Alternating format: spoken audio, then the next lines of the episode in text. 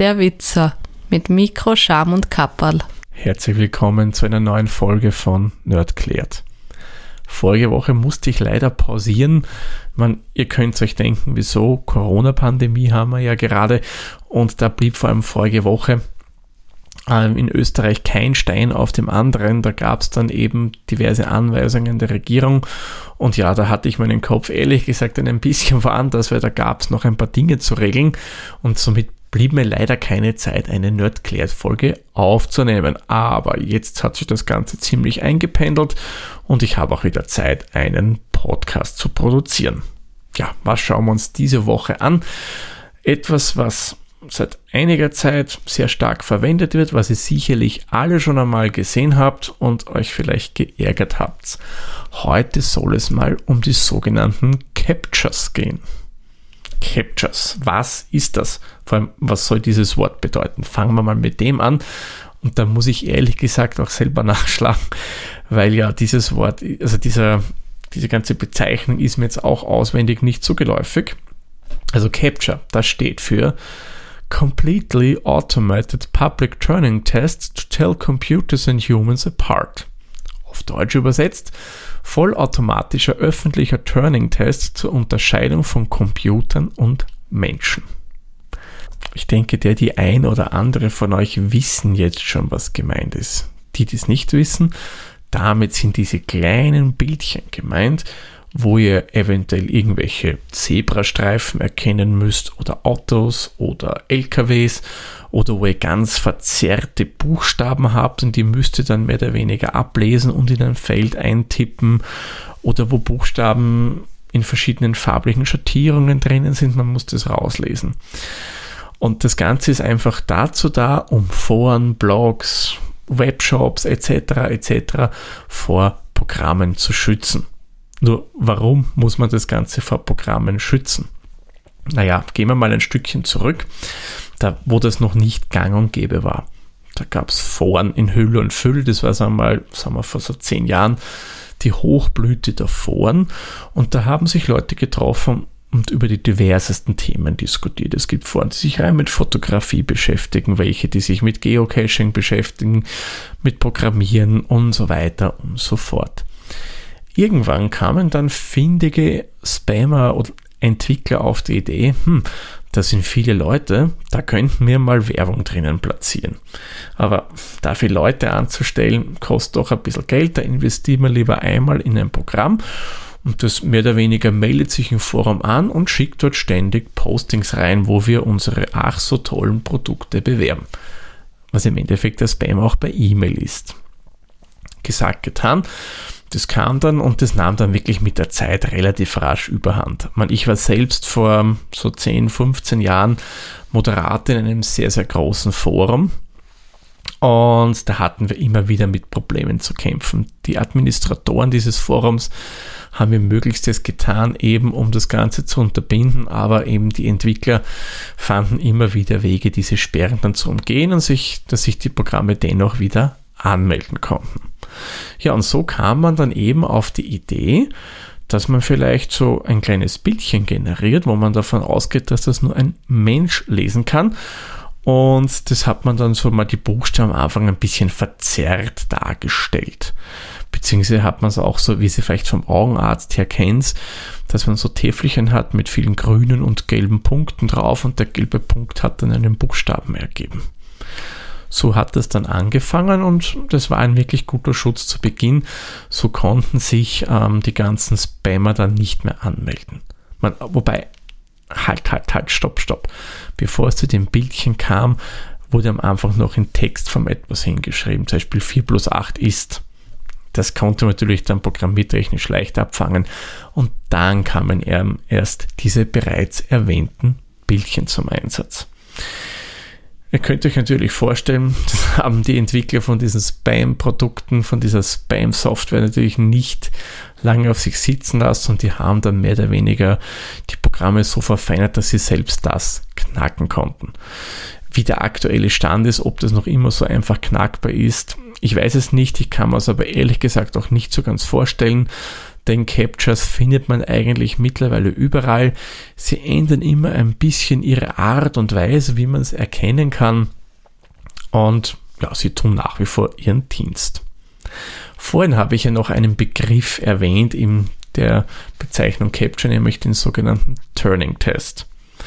Den habe ich schon mal ganz kurz erklärt, nämlich im Zusammenhang mit künstlicher Intelligenz.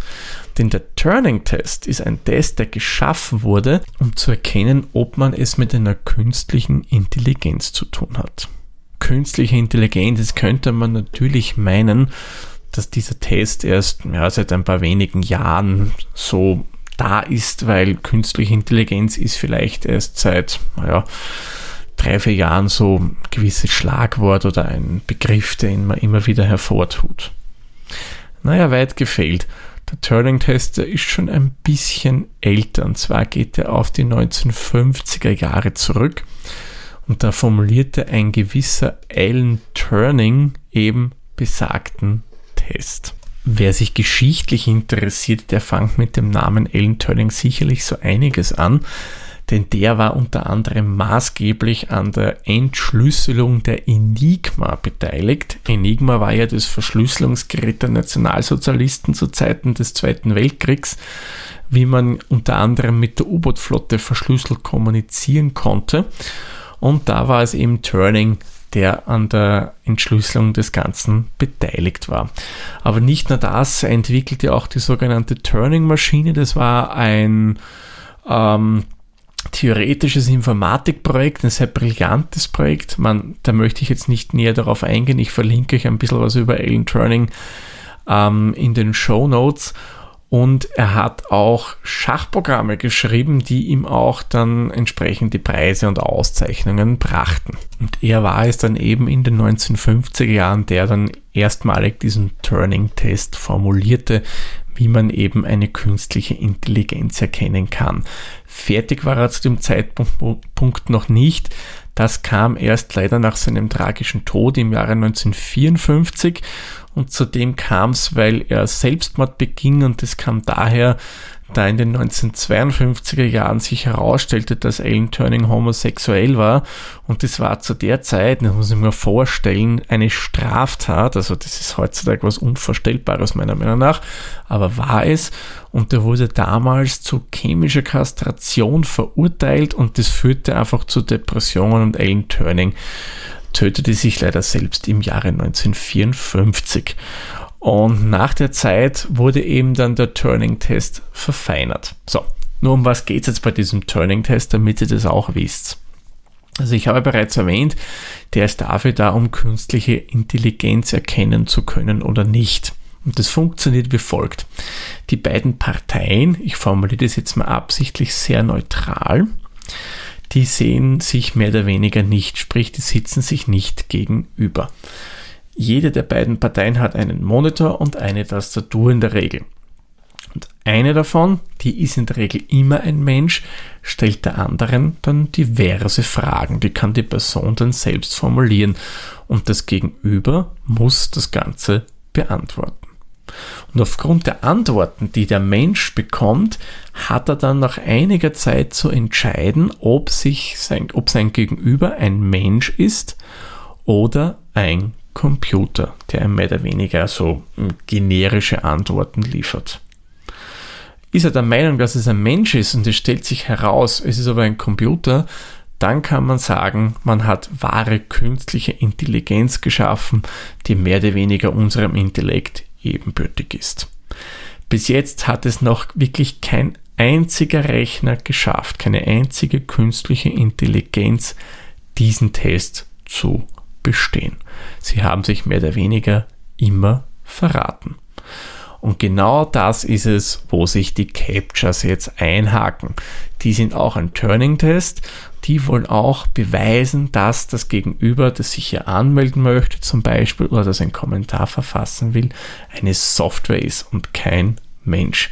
Man möchte mehr oder weniger mit ein paar Sachen einen Computer in eine Falle locken. Für uns Menschen sind die Sachen, die Anforderungen bei diesen Captures klar ersichtlich. Man, okay, vielleicht nicht immer klar, weil manches kann man nicht so schön entziffern, wie man es vielleicht gerne hätte. Aber in der Regel ist es für einen Menschen ein lösbares Problem. Und anscheinend dürften diese Captures wirklich gut funktionieren, denn man sieht sie immer wieder. Sie ändern natürlich ihre Funktionsweise immer wieder einmal, was einfach damit zusammenhängt, dass auch die Entwickler von diesen ganzen Spam-Programmen nicht schlafen, denn die wollen ja mehr oder weniger wieder rein in Foren und so weiter.